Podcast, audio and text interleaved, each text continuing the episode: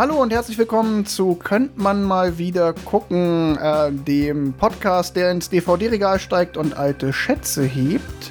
Ähm, unsere dritte Folge. Äh, wir professionalisieren uns so langsam, aber sicher. Ähm, wir üben ja auch noch. Äh, noch kann man sagen, wir sind in der Übungsphase und ich hoffe, man hört, dass ähm, die Qualität bei uns auch ein bisschen besser wird. Und äh, mittlerweile ganz professionell per App zugeschaltet ähm, ist der Tim. Hallo Tim. Ah, hallo Wolfgang. Ähm, mit dabei ist auch wieder der Johannes. Hallo, und der Wolfgang ist natürlich auch dabei, den habt ihr aber auch schon gehört. Genau. Und heute gucken wir einen Film, den äh, Tim vorgeschlagen hat. Äh, sein erster Vorschlag in diesem Podcast. Tim, was haben wir uns angucken müssen oder dürfen? Ah, wir haben uns den, den großartigen, naja, okay, wir haben uns den Klassiker ähm, Eiskalte Engel aus 1999 vorgenommen. Äh, wie beim letzten Mal schon ein bisschen angedeutet, das war so aus dem Ärmel geschüttelt, weil ich relativ kurz vorher im Internet äh, was über eine der Darstellerinnen nachgelesen hatte und gedacht habe, ach Mensch, da war ja auch noch dieser Film. Ich gehe davon aus, dass die meisten den gesehen haben. Ich weiß es allerdings nicht, also weil vielleicht ist es auch so ein Film, der in meiner Generation haben ihn alle gesehen und äh, eine Generation danach ist er schon tot. Das kann ich tatsächlich gar nicht beurteilen. Also ich habe ihn gesehen, ich glaube damals sogar im Kino. Damals war ich so tatsächlich im spätpubertären äh, Teenageralter. Wenn der 99 rausgekommen ist, war ich 17. Vielleicht auch genau das richtige Alter für den Film. Mal sehen. Ähm, ich weiß auch gar nicht mehr, wie ich ihn damals fand. Kann aber jetzt schon mal vorwegschieben. Boah, mittlerweile, ne. Ne. Johannes, was sagst du? Ähm, ich bin zu jung für den Film gewesen, als er rauskam. Da war ich gerade neun. Ähm, deswegen habe ich ihn irgendwann im Fernsehen gesehen, aber das ist jetzt auch schon gute 15 Jahre her. Meine Kurzkritik an dem Film ist, ich finde ihn als Film ziemlich schlecht. Die Story hat so ein paar gute Punkte. Ähm, ja, sie ist halt nett gemacht, sagen wir so. Ich finde ihn, ich, manchen Stellen. Ich finde ihn filmisch gut, aber ich finde die Story hat ein paar schlechte Punkte. Vielleicht da müssen wir nachher noch mal drauf eingehen. Aber auf jeden Fall. Tim, erzähl uns doch erstmal, worum geht's da überhaupt? Genau, also in der Geschichte geht es darum, dass äh, zwei sehr reiche Stiefgeschwister ein bisschen gelangweilt sind vom Leben und äh, im Prinzip ihren Spaß am Leben aus Intrigen und ähm, ja, Gemeinheiten gegenüber anderen Menschen, die meistens irgendwas mit, mit Erotik zu tun haben oder mit Sex zu tun haben, ziehen. Und dann im, im detaillierteren Bogen ist es, äh, dass die beiden Geschwister wetten, dass er es nicht schafft, die Tochter vom Schulrektor rumzukriegen, die vorher schon einen Artikel veröffentlicht hatte, dass sie äh, wahre Liebe wartet und äh, kein Sex vor der Ehe. Ja, und dann äh, verliebt er sich tatsächlich bei dem Versuch, sie rumzukriegen in sie und äh, alles sehr dramatisch. Es ist so ein bisschen so auch so eine klassische Teenage-Film oder so eine klassische Aufreißer-Story. Das ist so ein bisschen so der Archetyp. Ne? Erst, es beginnt mit einer Wette, ey, du versuchst die jetzt bitte ins Bett zu kriegen, äh, sonst krieg ich dein Auto. Und äh, dann verliebt er sich und ja. Genau, das Einzige ist halt, sie sind tatsächlich äh, deutlich gemeiner als im üblichen Highschool-Film und sie sind deutlich reicher als im typischen Highschool-Film. Ähm, das Lustige ist, äh, typischer Highschool-Film, es spielt alles in der Highschool, es fühlt sich überhaupt nicht wie ein Highschool-Film an, weil die einfach so reich dargestellt werden und die Schule nicht vorkommt. Äh, man hätte auch den gleichen Film mit den gleichen Sets drehen können mit Mitte 40-Jährigen und das wäre keinem aufgefallen. Meiner Meinung nach.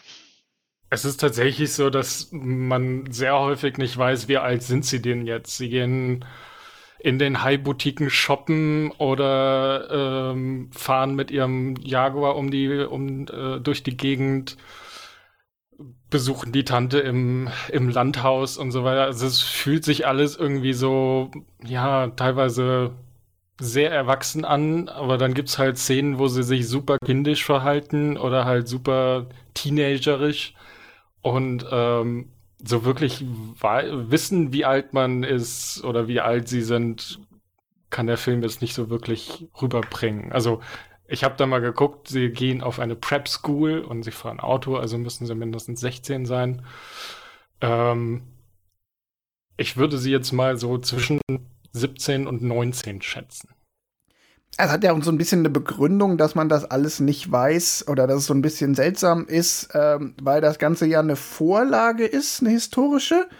Ähm, Gefährliche Liebschaften, ein Briefroman aus dem 18. Jahrhundert, also ein richtig, richtig alter Schinken, wo es eher um äh, Intrigen im Adel ging, so, ne, zur Zeit des Barock, Renaissance. Äh, lang, lang ist her, eher so mit Adel und Walle-Walle-Kleidern. Und das haben sie dann ähm, eben so in die Neuzeit transformiert und diese beiden Teenager, die benehmen sich halt wie moderner Adel. Ich glaube, das soll es eigentlich darstellen. Die sind so reich und so versnoppt, dass sie quasi moderner Adel sind. Ja, ich denke, das ist prinzipiell auch so getroffen, also mit Leben auf der Upper East Side und dem Landhaus und sowas. Äh, ich hätte tatsächlich auch gerne, es gibt von dem, dem Roman ja noch, ich glaube, noch vier Verfilmungen. Ich hätte eigentlich total gerne auch mal noch in eine andere reingeguckt, habe ich leider zeitlich nicht geschafft. Ähm, mich würde tatsächlich mal interessieren, wie die anderen Verfilmungen von dem, dem Stoff so sind. Hol ich mal nach. Die sind teilweise wohl auch selber sehr alt. Also die, die modernere, also eine modernere davon ist von Milos Forman aus den 60ern oder 70ern, die irgendwie als besonders harmlos gilt. Ähm, und aber wir waren ja noch bei der Story, was man zur Story noch ergänzen kann. Es gibt ja quasi zwei Intrigen, die gesponnen werden. Die eine Wette, dass er, also Sebastian, äh, von seiner Schwester Catherine angestiftet wird, die äh, eiserne Jungfrau zu verführen. Und die zweite Intrige ist, dass Catherine ähm, ihren Bruder auf eine junge, naive Keuschheit, also ein junges Mädel, das super naiv ist, ansetzt, weil äh, Catherine sich an ihrem Ex-Lover damit rächen will. Und um diese zwei Intrigen spinnt sich dann so die Story. Genau. Man muss dazu sagen, es ist seine Stiefschwester. Nicht, dass es nachher zur Verwirrung kommt ja, suffisante Inzest oder halb äh, barely legal, äh, das ist, glaube ich, auch so ein Ami-Ding, ich weiß genau. es nicht. Also, vielleicht um das gleich aufzulösen, ähm, Gegenstand der Wette ist, dass Sebastian, der Superlover, der bisher jede ins Bett bekommen hat, dem auch total wichtig ist, dass dieser Ruf als Verführer gewahrt bleibt, es halt mit allen Frauen geschafft hat, außer mit seiner Stiefschwester. Und sein Lohn bei der Wette, wenn er es schafft, die eiserne Jungfrau zu verführen, dann darf er mit seiner Stiefschwester ins Bett, ähm, die ihn auch permanent irgendwie anmacht, um ihn da anzuheizen. Also das ist dann schon, also dieses äh, er mit der Stiefschwester, das ist schon so ein suffisantes Moment, dass der Film mehr als auskostet. Ich finde dieses dieses Settings vom äh, modernen Adel ist äh, nicht ganz getroffen, weil es fühlt sich sehr 18. Jahr, 18. Jahrhundert Adel an. Also sie sind so sehr über der Welt. Also man sieht auch nicht, dass sie, weiß ich nicht, andere Leute, also man sieht keine anderen Leute in New York. Man sieht nur sie und ihre, ihresgleichen. Man sieht vielleicht mal den Butler durchs Bild laufen oder den Chauffeur. Und ich finde dieses, ähm, dieses Setting von wegen, wir sind hier so eine komplett abgeschlossene Gesellschaft in der großen Metropole New York, finde ich nicht ganz getroffen. Also es fehlt mir einfach so ein bisschen an, an Welt. Ja, die Story beschränkt sich halt tatsächlich auf diese zwei Geschwister und die anderen Beteiligten an den Intrigen. Also es gibt ganz wenig ähm, Personen auch nur, die in dem Film eigentlich auftauchen. Ja. Ja, jetzt leben diese beiden Upper East Side äh, verwöhnten Kids da, äh, ziehen ihre Intrigen äh, durch und ja, sind ja eigentlich permanent, äh, eigentlich super unmoralisch auf dem Weg. Ne? Er, er zerrt irgendwelche Frauen ins Bett, nur um ähm, damit Existenzen und den Ruf von Menschen zu zerstören. Sie stiftet ihn dabei immer an. Sie läuft ja auch immer rum. Sie ist ja bitterböse ähm, geschrieben, die Rolle von ihr. Also noch viel mehr als von dem Sebastian ist die Rolle der Catherine bitterböse angelegt. Sie hat irgendwie so ein großes silbernes Kreuz um den Hals hängen, äh, was sie immer rausholt, um irgendwie fromm christlich zu tun. Aber in Wirklichkeit ist in dem Kreuz, wenn man es auseinanderzieht, ein kleiner Kokslöffel, mit dem sie sich dann immer die Nase pudert. Ähm, Also ich habe mich zwischendurch immer wieder gefragt, so, boah, ey, der Film und Moral, das ist so ein Thema. Ich glaube tatsächlich, dass das quasi äh, mit den Erfolg von dem Film ausmacht, dass er so ja, unmoralisch beziehungsweise so, so böse Leute zeigt oder Menschen zeigt, die sowas Böses machen, die einem teilweise sympathisch sind oder die man teilweise als Zuschauer attraktiv finden soll, obwohl sie so böse sind. Also ich meine, die Leute sind ja von der Inszenierung sind sie ja alle äh, äh, schön trainiert, hübsche Körper, äh, immer perfekt die Haare und ich glaube, das spielt sehr damit, dass quasi so dieses, diese, diese Versuchung, nenne ich sie einfach mal als, als Überbegriff, äh, obwohl man weiß, dass sie böse sind, sind sie noch attraktiv. Und das andere ist halt, dass die Handlung so wirklich ja mit dem kompletten Spektrum von Teenie-Komödie und Liebe quasi also sowohl die, die Entwicklung von ihm als er ist der Böse, aber die haben ihn ja extra nicht so böse gemacht, dass man ihn nicht mögen kann, sondern da kriegt er ja gerade noch die Kurve, als auch von dem, dem Nachvollziehen, was er anderen Leuten antut. Ich glaube, das spielt halt schon sehr viel mit, dass, dass sie da halt so in so einem Grenzbereich sind, den man selber äh, manchmal noch kennt und manchmal denkt, um Gottes Willen, wie kann es so böse Menschen geben? Naja, Sex Cells ist quasi der zweite Titel des Films. Also, man kann auch dazu sagen, im Original heißt der ja Cruel Intentions, also böse Absichten.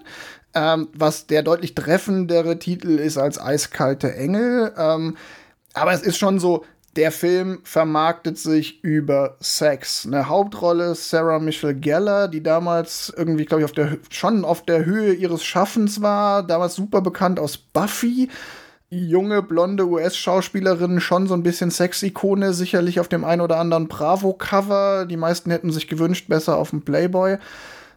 Und der Film ist auch ab 16, ist ja jetzt auch nicht ganz ohne, unter anderem wegen relativ viel Nacktheit, wegen offen gezeigtem Drogenkonsum.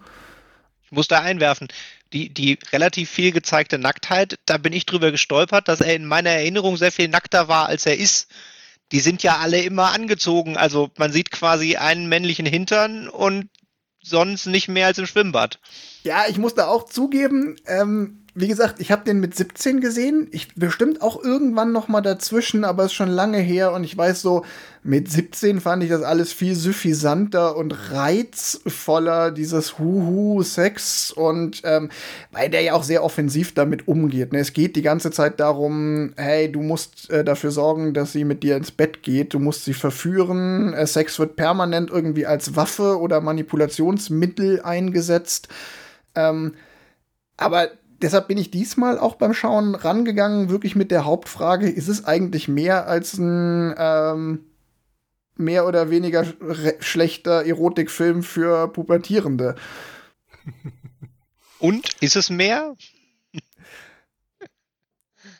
Ich gebe die Frage in die Community. Äh, was ich, sagt ihr mal, was also also ich würde behaupten, dass er quasi mit dieser ganzen moralischen Geschichte, die er da noch so ähm, quasi nebenbei spielen lässt, also gar nicht mal ähm, im Film selber, sondern eher im Kopf des Zuschauers, mehr als äh, einfach nur ein billiger, ja, Erotikstreifen ist. Ähm, aber auf der, auf der Leinwand sieht man halt quasi nur die Erotik und die, die, ähm, die Interaktion zwischen den Schauspielern, die Moralfrage ähm, wird in dem Film nie gestellt. Also keiner fragt, ob das moralisch ist, was er da tut oder was sie da tut. Ja, da, Sondern möchte, halt da, möchte ich da möchte ich widersprechen. Äh, es wird sogar explizit die Frage gestellt. Also Sebastian sagt irgendwann zu Catherine, als sie ihn auf diese naive Junge ansetzen Stimmt, will, ja äh, sagt er irgendwann so, ey, das können wir nicht mehr machen, wir zerstören hier Existenzen. Und dann kriegt sie ihn aber mit so einer relativ einfachen äh, Ansprache äh, dann doch wieder dazu, dieses Spielchen zu spielen. Und am Ende, ne, Spoiler Alert, äh, sorry, aber wie gesagt, alter Film, äh, nehmen wir jetzt nicht so wahnsinnig viel Rücksicht drauf. Am Ende dreht sich ja auch das ganze Ding noch mal, weil am Ende ist ja er ist am Ende tot, Das verrate ich jetzt hier einfach. Und sie ist am Ende ruiniert, weil öffentlich wird, dass sie dieses Intrigenspiel eigentlich befeuert hat. Also am Ende kommt der Film ja zu einer super eindeutigen Moral, fast schon mit Zeigefinger. Ja, aber nicht, ähm, nicht im Gespräch, sondern es wird halt nur gezeigt. Also quasi die, es gibt keine zwei ähm, Figuren in dem Film, die sich quasi die Frage stellen, sondern es ist halt so in ja in der in der Community oder so wird dann gibt's ein Kopfschütteln vom vom ähm, äh, Direktor der Schule oder so, aber es ist jetzt nicht so, dass jemand hingeht und sagt, ey, ähm, was hast du dir dabei gedacht? Also ich finde schon, dass das relativ offen ist, wie ähm, wie die Figuren quasi also jeder einzelne von denen mit der Moral umgeht. Es gibt die Szene, ja, wo sie, wo er, äh, also Sebastian quasi fragt so, ey, dir ist schon klar, dass wir hier quasi das Leben des, des äh, naiven Mädchens zerstören.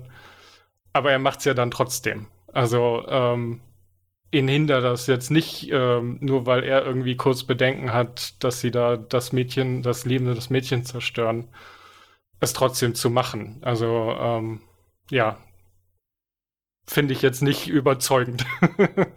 Äh, ich glaube tatsächlich, dass das ähm, sehr die, die, das moralische Verurteilen macht schon der Zuschauer und der guckt trotzdem fasziniert zu. Also ich glaube, dass das, äh, der Film hat ja durchaus, also das, was ich durchaus auch immer noch als positiv empfinde, der hat ja immer so einen ironischen Unterton bei allem oder bei sehr vielen Szenen. Und ich glaube schon, dass er damit sehr spielt, dass der Zuschauer da sitzt und es völlig verurteilt, aber trotzdem halt diesen, den Reizen doch noch ein bisschen erliegt und zuguckt und denkt, ach, spannend.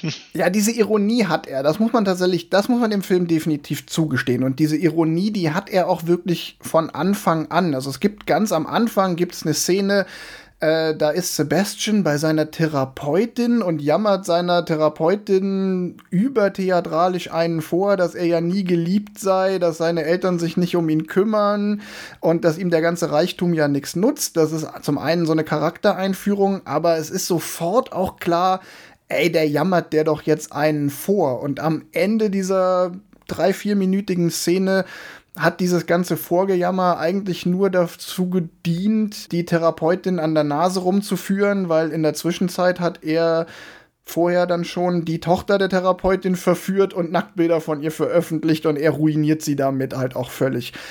Also, worauf ich hinaus will, ist, ich stimme dir komplett zu. Diese Ironie, die spürt man schon und die ist auch von Anfang an drin, dass man sich permanent die Frage stellt, oder permanent mitdenkt, so das ist doch jetzt absichtlich überzeichnet. Aber ich weiß nicht, ob das den Autounfall, den du da ja aufmachst, dass man es eigentlich verurteilt, aber trotzdem fasziniert zuguckt, ob es das rechtfertigt. Ja, das meinte ich mit, das passiert im Kopf des Zuschauers alles. Also der Film selber, in der Story selber passiert das ja nicht. Keiner fragt die Leute, ey, habt ihr sie noch alle, sondern das passiert alles in dem Betrachten des Films, weil der Film das halt so darstellt, dass man sich quasi selber die Frage stellt, ey, hat er sie noch alle oder haben die sie noch alle?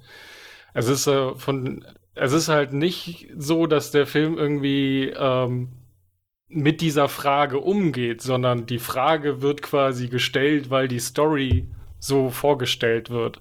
Aber ähm, er beschäftigt sich ja damit nicht.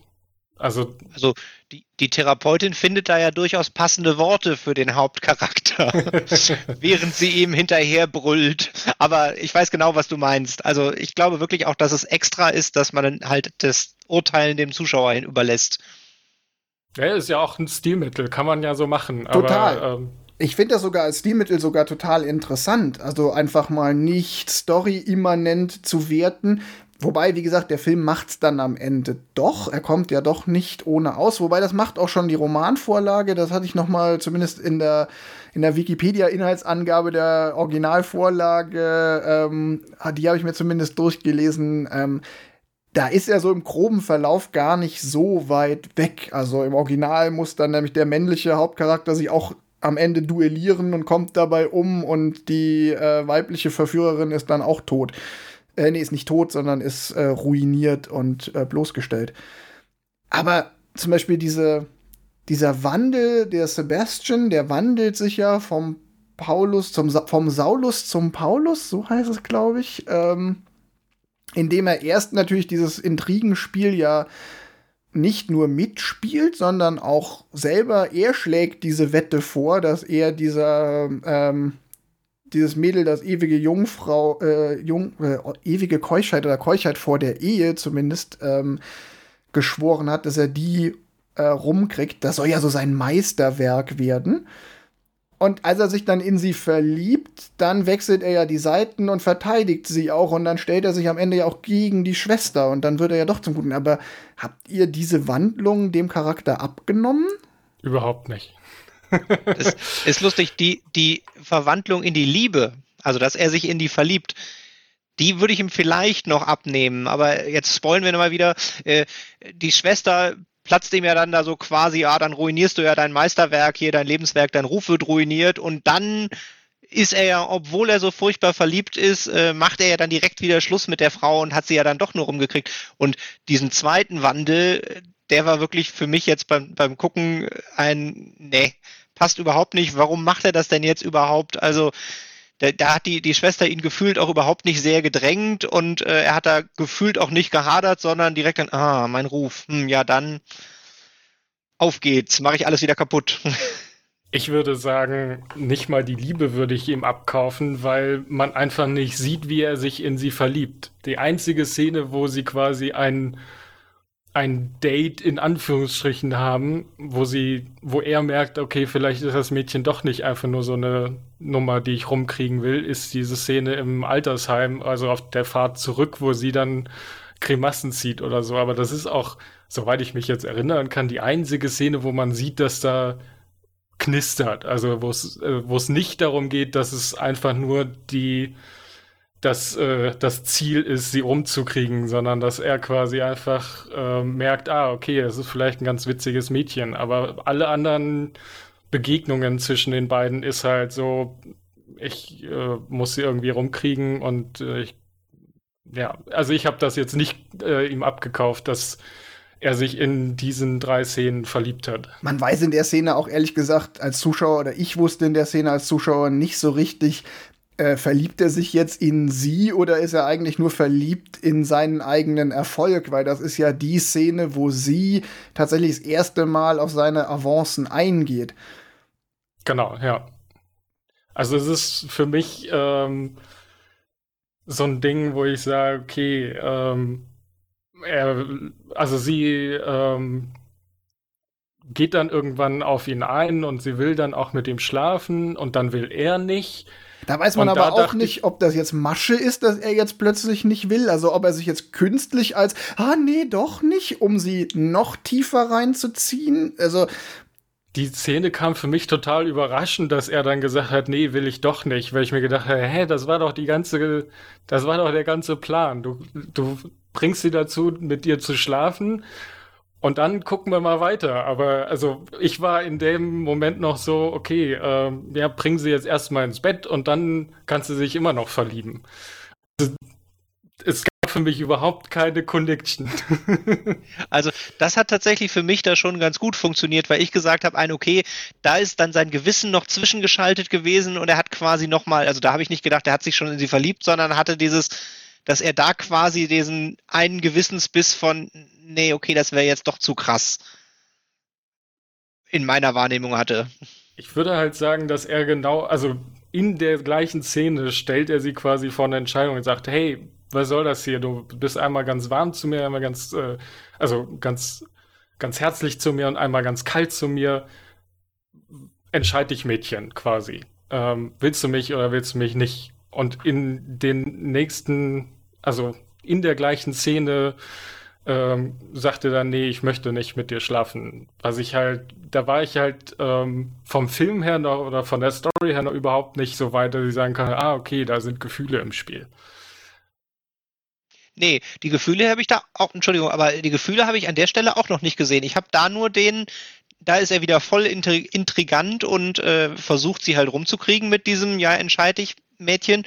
Und ich habe quasi in den Knick, wo er halt dann sie ja eigentlich rumgekriegt hat und sie ihn nehmen würde und dass er dann ab, ablässt, das habe ich noch nicht als, oh, er hat sich wirklich verliebt, sondern das habe ich in meinem Kopf als, da hat sich das Gewissen gemeldet mit einem, mm, vielleicht ist das doch noch zu krass. Ja, aber wir haben nie gesehen, dass der äh, Sebastian irgendeine Art von Gewissen hat. Also er läuft äh, in Zimmer rein, wo Leute Sex haben, er fotografiert Leute beim Sex. Er erpresst um einfach Leute mit erpressen. Homosexualität, was auch äh, echt so ein kritisches Ding ist. Ja, und irgendwie drei Szenen vorher hat er halt das Mädchen mehr oder weniger vergewaltigt. Also es ist halt auch so. Ja, also das muss man. Das, da muss man vielleicht noch mal sagen, so, also, oder beziehungsweise ich kann dazu noch mal sagen, ich habe gar nicht so sehr das Riesenproblem damit, dass ich der Figur im Film ihr Handeln nicht abnehme. Also ich habe kein so großes Problem mit diesem Wandel der Figur Sebastian vom Saulus zum Paulus. Ich kann das schon abnehmen. Äh, das nehme ich ihr schon ab innerhalb des Films. Mein großes Problem ist eher wirklich auf so einer, auf so einer übergeordneten Ebene, dass da permanent Dinge im Film passieren, ähm, die bei mir so moralische Warnlampen äh, aufleuchten lassen. Also mhm. nicht, dass ich den Film jetzt wahnsinnig schlimm finde oder moralisch verwerflich. Man darf den jetzt auch überhaupt nicht überbewerten. Aber ne, da passieren halt Dinge wie der Sebastian erpresst jemanden äh, aus reinem Machtkalkül damit, dass er homosexuell ist und ähm, droht an, das zu veröffentlichen er verführt irgendwelche Leute, ähm, er ruiniert ganz am Anfang schon diese, den Ruf dieser Therapeutin völlig, äh, stellt die Tochter der Therapeutin mit Nacktfotos an den Internetpranger. Ähm, und ähm, dann kommt halt dazu, dieser, der Film ist auf der einen Seite in seinem, in seiner Story ähm, und vor allen Dingen auch mit diesem Ende viel zu moralisch, um ihn als reine leichte Unterhaltung zu nehmen. Er nimmt aber gleichzeitig so super kontroverse Themen und auch Dinge, die die Charaktere tun, die absolut zu kritisieren sind, total leichtfertig. Also und dann auch auf eine Leichtfertigkeit, dass ich dann den gesamten Film auch wiederum nicht als irgendwie gesellschaftskritisch äh, betrachten kann. Also es ist jetzt nicht so, dass ich das Gefühl habe, na, der Film hält halt der Gesellschaft den Spiegel vor.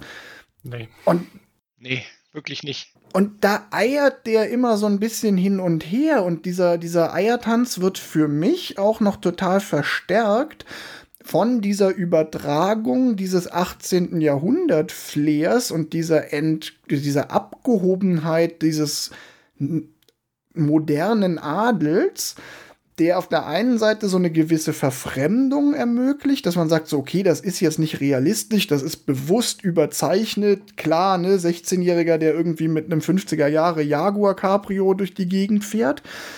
Das hätte ja relativ viel Spielraum eröffnet zum Spiegel vorhalten, zum Verfremden, aber es ist halt auch nicht verfremdet genug, und das wird vielleicht auch noch mal dadurch verstärkt, dass der Film mittlerweile 20 Jahre alt ist. Also ich glaube, der funktioniert heute auch noch viel, viel weniger gut, weil ähm, ich wiederum in meiner Wahrnehmung so weit weg bin von der Realität der späten 90er und da eben auch Themen mit reinspielen, auf die der gesellschaftliche Blick heute so ein anderer ist. Äh, ne? Dieses ganze Sexualitätsthema, das Homosexualitäts- und Homophobie-Thema, dieses äh, Missbrauchsthema, weil vieles von dem, was da läuft, ist so manipulativ, dass es definitiv die Grenze zum Missbrauch überschreitet.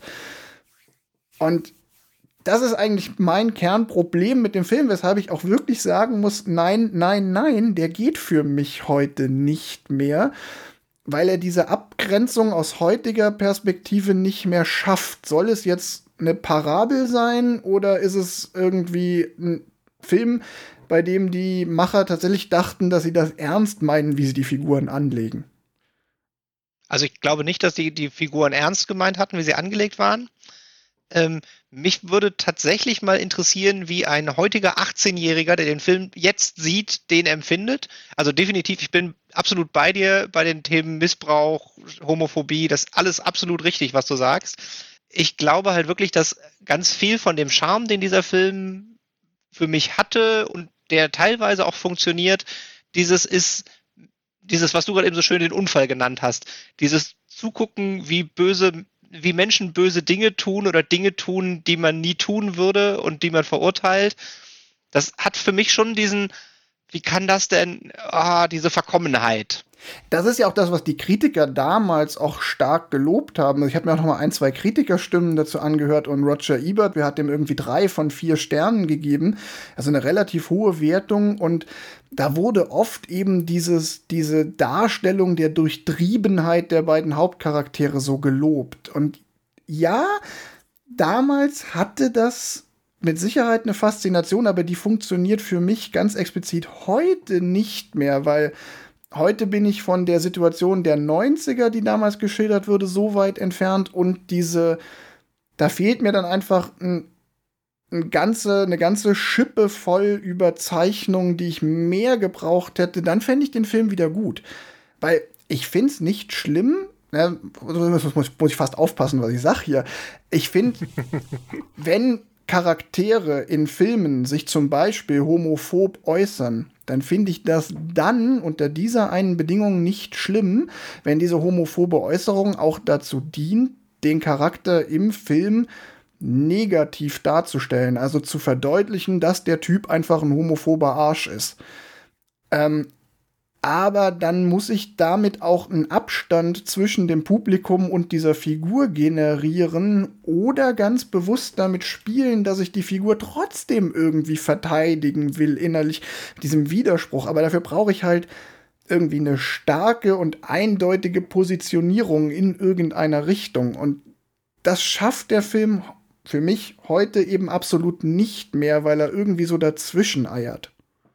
Ich glaube, das ist tatsächlich sogar noch krasser vom Zeitgeist der 90er, weil, also ich meine, der hat eine, eine erotische Frauenküssen-Frauen-Szene. Er hat diese, den, der, der Schwule, der ihm bei der Intrige hilft. Und Ende der 90er ist es tatsächlich schon noch ein, wo quasi der, der Schock für das Publikum war, krass, da kommt quasi jemand vor, der, da kommen, kommen äh, homosexuelle Szenen drin vor das war ja alleine das war ja in den 90ern noch nicht üblich. Ich habe mir mehrfach beim Gucken des Films gedacht, krass, was bin ich froh, dass wir bei entscheidenden gesellschaftlichen Themen mittlerweile so viel ja. weiter sind. Also ich will nicht behaupten, dass heute, heute ist ja mitnichten alles gut, aber zum Beispiel auch diese so, aber viele der Elemente, die da eingesetzt werden, sind heute auch gar nicht mehr so brisant. Sie, sicherlich immer noch nicht äh, Friede, Freude, Eierkuchen, aber äh, ich weiß noch, ich bin ja, ich war ja in den 90ern genau in, als der Film rauskam, genau in dem Alter, in dem die Protagonisten äh, zu sein scheinen. Und äh, zum Beispiel, als ich in der Schule war und Abi gemacht habe, war ein Outing äh, von jemandem als homosexuell tatsächlich noch viel undenkbarer als heute. Und bei dieser Szene, wo äh, der Sebastian da den einen wegen seiner Homosexualität erpresst, dachte ich mir auch so, was bin ich froh, dass diese Figur heutzutage viel leichter hätte zu sagen, ja, mach doch, ist doch egal, wenn es alle wissen. Auf jeden Fall, ja. Also das ist noch mal, also in den letzten 20 Jahren hat sich da mit Sicherheit einiges getan dass es nicht mehr so ein, also ich hatte teilweise das Gefühl, dass es so, so ein so ein bisschen mit dem Verruchten noch mehr spielen, so von wegen, okay, wir sind hier sowieso schon sehr verrucht und sexuell, also brauchen wir noch irgendwie noch mehr Schockfaktor irgendwie so, also wir brauchen ja einen, einen Kuss zwischen zwei Frauen und wir brauchen die, die, ähm, die Szene zwischen den Homosexuellen irgendwie, um da noch nochmal draufzusetzen, dass wir wirklich hier ans Äußerste äh, des ähm, gesellschaftlich noch akzeptableren, also ganz am, am Rand der Gesellschaft quasi gehen von dem, was akzeptabel ist. Ich weiß, dass ich damals, äh, als ich ihn gesehen habe, ich hab, kann mich wirklich kaum noch dran erinnern, aber ich weiß diesen einen Aspekt, dass ich tatsächlich die explizite Thematisierung weiblicher Sexualität im Film damals sogar irgendwie gut fand, jetzt nicht im, im erotischen Sinne äh, aufreizend gut, sondern gut, dass es überhaupt ein Thema ist. Das muss man ihm dann wieder zugute halten. Der Film nimmt kein Blatt vor den Mund. Und trotzdem habe ich gedacht, ich habe kurz überlegt heute Mittag, als ich mir ein paar Gedanken dazu gemacht habe, ob ich sagen will, naja, wenigstens ist der Film Sex positiv. Leider ist er halt trotzdem eigentlich eher Sex negativ, weil Sex viel zu sehr als Waffe und als Manipulationsmittel eingesetzt wird. Ähm, gut, trotzdem wird der Film vielleicht bei dem einen oder anderen Teenager damals dazu geführt haben, dass man sich mit so ein paar Sachen bezüglich Sexualität äh, überhaupt mal beschäftigt hat. Und ich denke so ein bisschen an Amerika und mein Klischee von Amerika, dass es da deutlich Brüder zugeht. Da wird er sicherlich auch äh, da in der Hinsicht noch viel mehr bewegt haben. Aber das funktioniert heute halt auch alles gar nicht mehr, weil wir da heute Gott sei Dank so viel offen damit umgehen vor allem die Figur von Catherine, die halt offen, also offen im Film, aber nicht quasi in der Öffentlichkeit in dem Film ähm, quasi redet, sie ist eine Frau und sie, sie lässt sich da jetzt nicht irgendwie runterbringen und sie möchte nicht dieses, diese Lady sein, die sie in der Öffentlichkeit sein muss, sondern sie möchte halt mit den Männern schlafen, mit denen sie schlafen möchte und es ist ihr egal. Ich glaube, das ist schon so ein, so ein Punkt, wo sie halt quasi in die positive Richtung gehen von dem, was man quasi. Ähm ja, wobei du selbst mit den zwei Sätzen jetzt schon hart an der Überinterpretation bist. Also, wobei ich trotzdem, ja, ich, ich finde gut, dass, aber was du sagst, sie, ist ja nicht falsch. Sie versuchen es zumindest quasi ähm, irgendwas Positives in diese Figur zu bringen. Also, wenn man es jetzt aus heutiger Sicht sieht, das ist natürlich ähm, heute deutlich selbstverständlicher, dass du halt nicht die Lady sein musst, ähm, die quasi von dir als irgendwie Gesellschaft, äh, also in dieser Gesellschaft vielleicht von dir erwartet wird. Keine Ahnung, ich bin keine Lady in der Gesellschaft. Ich würde mal noch mal filmisch, finde ich noch, fand ich noch ganz spannende Kleinigkeiten. Ähm, einmal, was ich total faszinierend für mich selber fand, es gab Szenen, die haben für mich noch so rein vom Dialog und von dem, dem Storytelling noch ganz gut funktioniert und andere haben für mich gar nicht mehr funktioniert. Und am extremsten fand ich es, dass tatsächlich für mich die kompletten Dialoge zwischen den beiden Geschwistern, die ja eigentlich der Kern des Films sind, die haben von dem, dem, dem, dem reinen Skript und von den Dialogen für mich nicht mehr funktioniert. Also das war nicht, dass ich dachte, oha, wie die da jetzt miteinander spielen und ah, und diese Intrige, sondern das fühlte sich für mich alles immer völlig aufgesetzt an. Das liegt aber auch so ein bisschen daran, dass sie in der Sprache auch das Original so ein bisschen die Reden sehr eloquent, äh, formuliere ich mal so. Das hat mich tatsächlich sehr an so ein, so ein schlechtes Theaterstück erinnert, würde ich das jetzt mal nennen. Also diese, diese Szenen waren für mich so runtergedreht quasi. Also sie haben quasi ihr Dialog gemacht und vielleicht so ein bisschen emotional, aber es war für mich halt überhaupt nicht glaubwürdig in, also es hat mich wirklich rausgerissen aus der, aus dem Film, weil ich gemerkt habe, okay, die, die letzte Szene war irgendwie äh, ein Dialog zwischen den beiden, dann gab es eine kurze Überblendung quasi und dann gab es wieder einen Dialog, der in der gleichen, im gleichen Stil, im gleichen ähm, ähm, Hin und Her zwischen den beiden äh, gemacht worden ist, sodass mich das halt ja ziemlich aus dem Film rausgerissen hat. Deswegen sage ich halt auch, das ist ein schlechter Film und die Story hat so ein paar gute Punkte. also tatsächlich habe ich ihn nach der ersten von diesen Szenen auf Englisch geschaltet, weil sie mir auf Deutsch haben sie wirklich für mich nicht mehr funktioniert. Auf Englisch hat es ein bisschen besser funktioniert. Und ich finde es halt noch spannender. Das Original ist ja ein Briefroman, also quasi der besteht ja nur aus Dialogen zwischen diesen beiden. Und deshalb fand ich so lustig festzustellen, okay, die Dialoge zwischen den beiden funktionieren nicht mehr für mich. Die Szenen dazwischen funktionieren teilweise gut. Also zum Beispiel die gerade eben beschriebene Eröffnungsszene mit der Psychiaterin, die konnte ich noch super gucken und die hat mir immer noch sehr viel Spaß gemacht. Die hat auch genug Ironie. Da ist man noch so komplett im, das ist ja jetzt hier alles nicht ernst gemeint. Oder Modus.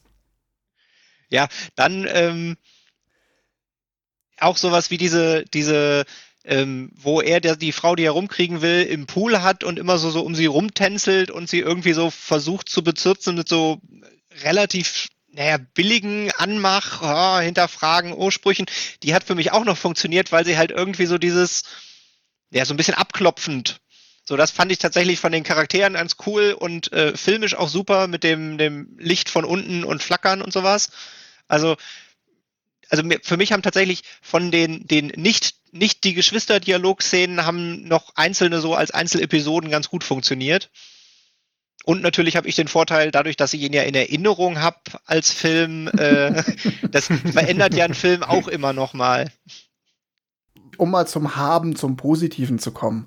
Es gibt auch Sachen, die der Film einfach richtig gut macht. Also filmisch, wirklich Kamera, Szenenbild. Äh, Licht, das Licht, Licht, das Licht ist scheiße.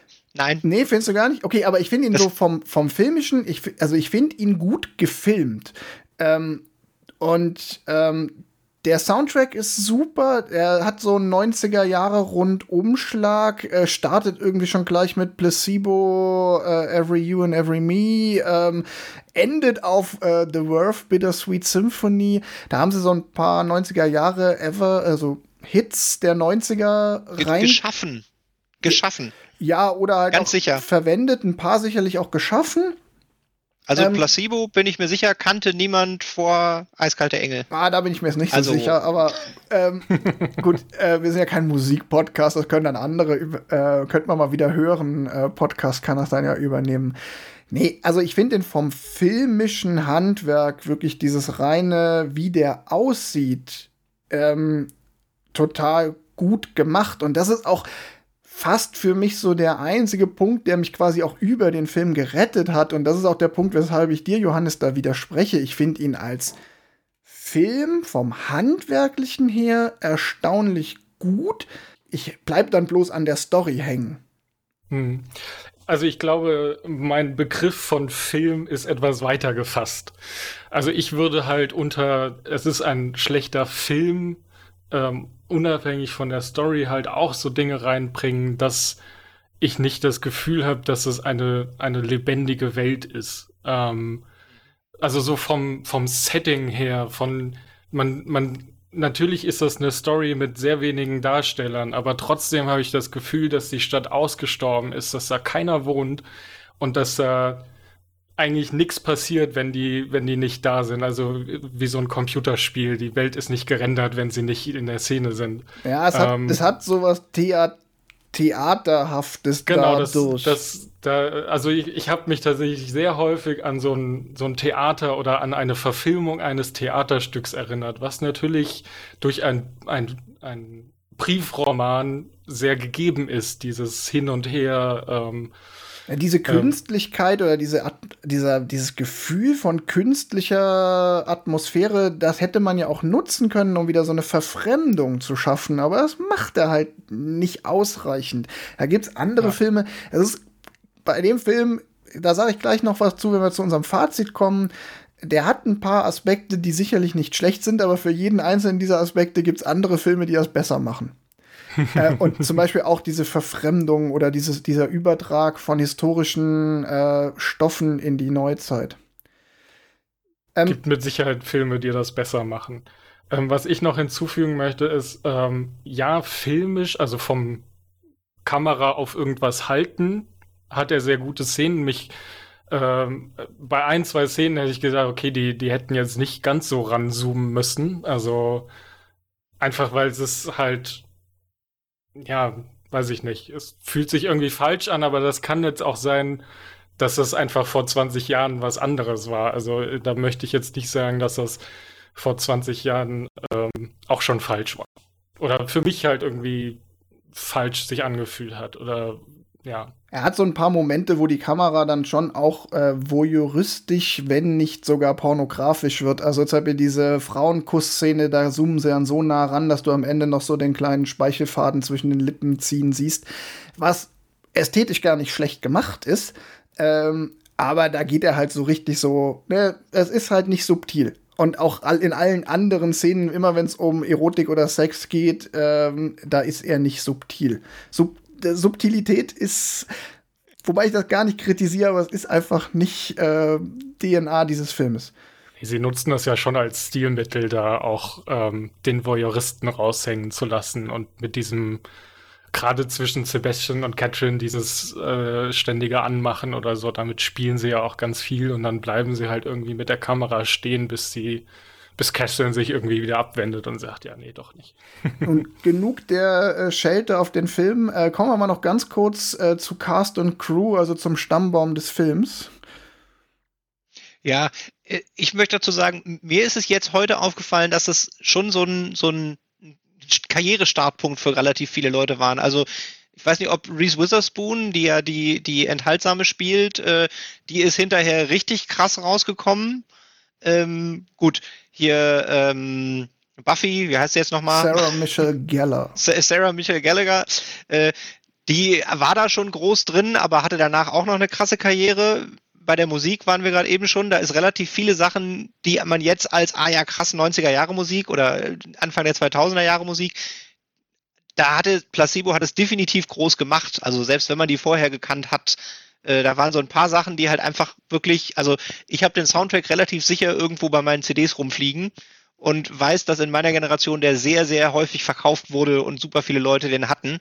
Also ich glaube, es ist ein guter Startpunkt für vieles gewesen. Ja, dem würde ich, also das würde ich auch so sagen. Es ist so ein bisschen eine ganz kleine Mischung. Also Sarah Michelle Gellar und Ryan Phillip, die waren die beiden Men äh, Hauptdarsteller, die waren wahrscheinlich in der Zeit einfach genau auf der Welle. Die hatten vorher schon, äh, ich weiß, was du letzten Sommer getan hast, gemacht. Äh, Sarah Michelle Gellar war von Buffy bekannt.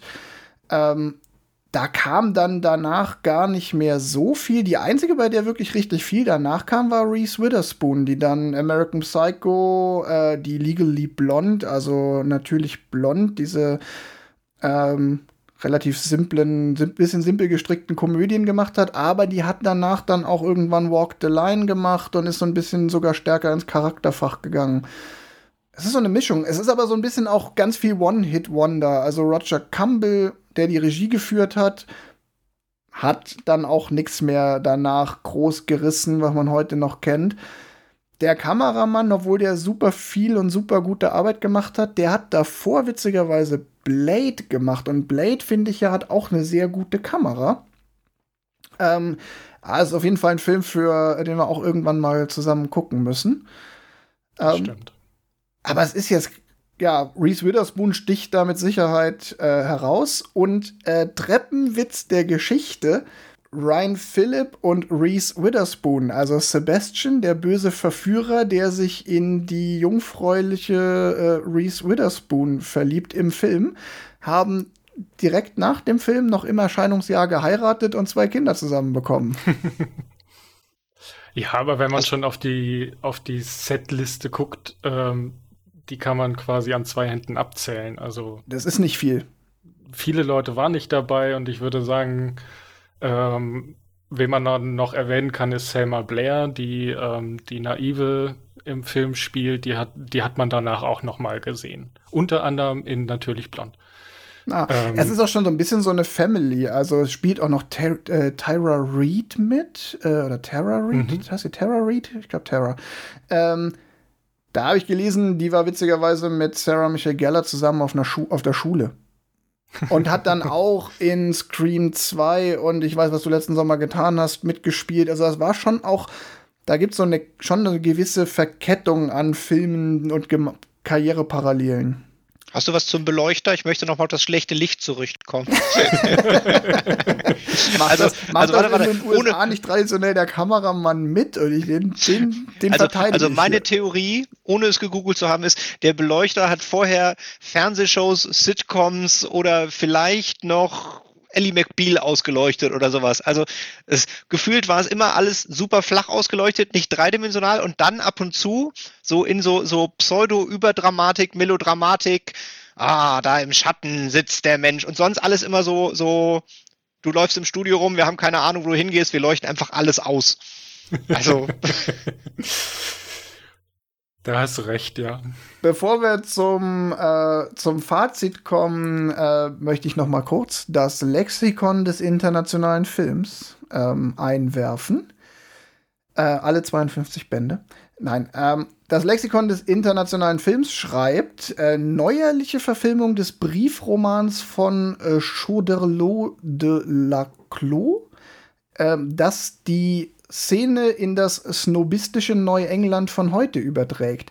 In einer protzigen und letztlich unwirklichen Atmosphäre von Reichtum leben die jungen Leute abgeschottet und werden zu leichten Opfern für vorgebliche Glücksbringer.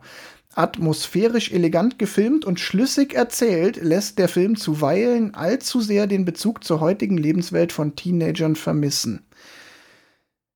Da bin ich baff erstaunt. Das super kritische Lexikon des internationalen Films bewertet den gar nicht so schlecht. Ich meine, bei atmosphärisch elegant gefilmt, das ist genau das, was ich sage, da gehe ich mit. Aber die Story wird hier meiner Meinung nach völlig überbewertet. Das liegt an der, der, der klassizistischen Grundlage, dass die quasi ein, oh ja, also wenn das ein Buch aus dem äh, 17. Jahrhundert ist, dann kann die Story ja nicht schlecht sein. Ich wundere mich noch mehr, ob, äh, ob der Tatsache, dass das Lexikon des internationalen Films, glaube ich, einen katholischen Verlag im Hintergrund hat. Oder zumindest. Ja, das äh, ist dann sehr politisch ausgedrückt.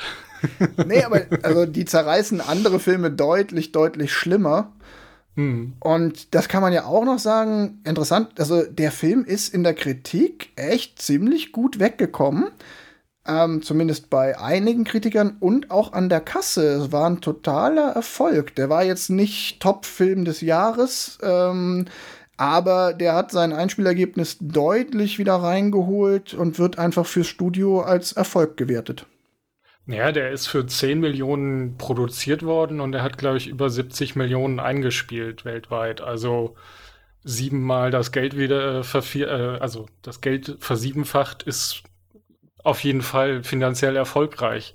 Ähm, was ich irgendwo gelesen habe, ist, dass der quasi independent produziert worden ist und erst später vom von Columbus, äh, Columbus glaube ich, ähm, bin mir nicht sehr sicher, äh, erst aufgekauft worden ist und die da den dann vermarktet haben. Also sie waren nicht bei der Produktion involviert. Ich gehe auch davon aus, dass die Erwartungshaltung da von Anfang an gar nicht war, dass der jetzt der Top-Film des Jahres wird. Der hat mit Sicherheit auch mit äh, Sarah Michelle Geller ähm, eine große Figur quasi die, die Teenies in die Kinos gespült. Also. Die, das muss man noch mal sagen, das soll nicht vergessen werden, die auch in dem Film einen echt guten Job macht. Also die Schauspieler spielen alle eigentlich durch die Bank ganz gut. Wenn die Schwächen haben, dann weil die Rollen so angelegt sind. Aber Sarah Michelle Geller als Durchtriebene, die permanent versucht, ihren kleinen Stiefbruder, ähm, naja, nicht zu verführen, aber zumindest bei der Stange zu halten, das funktioniert schon. Wie man das dann wertet und ob es einem gefällt, ist eine andere Frage. Aber schauspielerisch macht sie es gut. Ja, also bis auf die Dialoge, aber damit können sie, also, also die, die, diese Runterrattern der Dialoge, aber ich glaube, das ist auch nicht ähm, die Aufgabe des Schauspielers, sich da irgendwie Gedanken zu machen. Das ist, glaube ich, eher die Aufgabe des Regisseurs, da irgendwie das Bild zu füllen. Ja, das schiebe ich auch eher aufs Drehbuch in dem Fall, was ja auch vom Regisseur das, ist. Ist der gleiche Typ. Screenplay. Alles klar. Äh, kurzes, äh, kurze Fazitrunde. Was würdet ihr sagen? Empfehlung, ja oder nein? Ähm, soll man sich den noch mal angucken, Tim? Äh, wenn man ihn sich nochmal anguckt, würde ich sagen, ja. Alleine schon, um nochmal einen, einen Blick in die eigene Vergangenheit und in die Vergangenheit der 90er Jahre als Weltbild so ein bisschen nochmal zu haben. Äh, jemanden, der ihn noch nicht gesehen hat, würde ich ihn jetzt vielleicht nicht mehr empfehlen. Johannes, was sagst du? Da schließe ich mich äh, ziemlich an. Ich glaube, jeder, der den nicht äh, aus seiner Kindheit oder aus seiner Jugend kennt, muss sich den Film jetzt nicht unbedingt angucken. Also von mir, sorry, kriegt der dreimal Nein, Nein, Nein. Spart euch die Zeit. Ich meine, ihr quält euch vielleicht nicht wahnsinnig durch, aber es gibt einfach bessere Filme. Äh, guckt euch die Romeo und Julia Verfilmung an von Bess Luhrmann, die äh, ist die Bess Luhrmann? Oh, hoffentlich sage ich jetzt nichts Falsches. Diese Romeo und Julia Verfilmung aus den späten 90ern, die es viel besser schafft, einen historischen Stoff mit einer gewissen Abstrahierung in die Neuzeit zu verlagern äh, wenn er irgendwie was. Äh Wobei, wer da die Dialoge geschrieben hat, ich meine, also der hatte doch gar keine Ahnung von. ja. Da können wir uns ja dann in der Folge drüber Nein, unterhalten. Es gibt aber auch auf, auf, den anderen Aspekten, es gibt Filme, die besser verfremden. Es gibt, äh, wenn ihr dieses, dieses Theater-Dialog-Ding, das schafft zum Beispiel Closer oder auf Deutsch hautnah viel, viel besser, wo das also wirklich als Stilmittel funktioniert. Und wenn es irgendwie um äh, Filme geht, die offen mit Sexualität umgehen, dann guckt euch Secretary an. Es sind drei Filme, die man besser gucken kann als äh, Eiskalte Engel. Das muss reichen. Verschwendet eure Zeit bitte nicht mit dem Film. Habt ihr eigentlich Eiskalte Engel 2 und 3 gesehen? Nein. Nein. Okay. Die sind auch tatsächlich nur für Video und DVD produziert ich worden. Ich habe heute das erste Mal erfahren, dass es die gibt. Es gibt sogar noch, es gibt sogar noch eine 2016er Fernsehverfilmung, wieder vom gleichen Regisseur und Drehbuchautor. Und es gab zumindest Pläne für ein Eiskalte Engel Musical. Ah. Jo, so viel zu Eiskalte Engel. Ähm, ich bin wieder dran mit Wünschen. Und wisst ihr, was man mal wieder gucken könnte? Sie nannten ihn Knochenbrecher mit Jackie Chan. 1978 Hongkong Kung Fu Film aus dem alten China. Ich hab Bock drauf. Ich hoffe, ihr auch. Ich habe ihn noch nicht gesehen. Ich gehe auch davon aus, dass ich den noch nicht gesehen habe. Ich habe tatsächlich, äh, ein Schulfreund von mir hat sehr viel Hongkong-Kung-Fu-Filme gehabt und ich wurde gezwungen, viele zu gucken. Äh, ich bin gespannt, vielleicht habe ich ihn doch schon mal gesehen, aber der Name sagt mir gerade mal gar nichts. Die sind ja auch in gewisser Weise generisch, von daher können wir uns gerne auch über das ganze Genre des 70er Jahre Hongkong-Kung-Fu-Films unterhalten, am Beispiel von, sie nannten ihn Knochenbrecher. Ähm, den man im Übrigen auch auf Netflix sehen kann. Wer Eiskalte Engel trotz aller Warnungen sehen will, den gibt's bei äh, Amazon Prime, um das noch zu erwähnen. Und äh, wenn jemand überhaupt nicht unserer Meinung war, uns irgendwie korrigieren will, äh, man kann uns natürlich auch Kommentare hinterlassen, äh, gerne da diskutieren, was haltet ihr von dem Film. Bei uns, naja, er war mittelmäßig bis schlecht, äh, aber es hat trotzdem Spaß gemacht, ihn einfach noch mal zu gucken. Das muss ich dann doch sagen. Ich hätte da noch extra Wünsche. Also wenn, wenn einer der Leute, die das hier hören, äh, 17 ist und das erste Mal diesen Film sieht, dann hätte ich gerne eine Einschätzung von diesem 17-Jährigen oder dieser 17-Jährigen. Weil ich glaube tatsächlich, dass neben dem, dem Altern von, oh, der Film ist die 90er, das Altern des Rezipienten eventuell auch eine entscheidende Rolle spielt. Ja, hau, haut rein. Ansonsten bleibt mir nichts anderes zu sagen als äh, bis zum nächsten Mal und schön, dass ihr dabei wart. Ich hoffe, ihr bleibt uns treu. Bis zum nächsten Mal. Tschüss.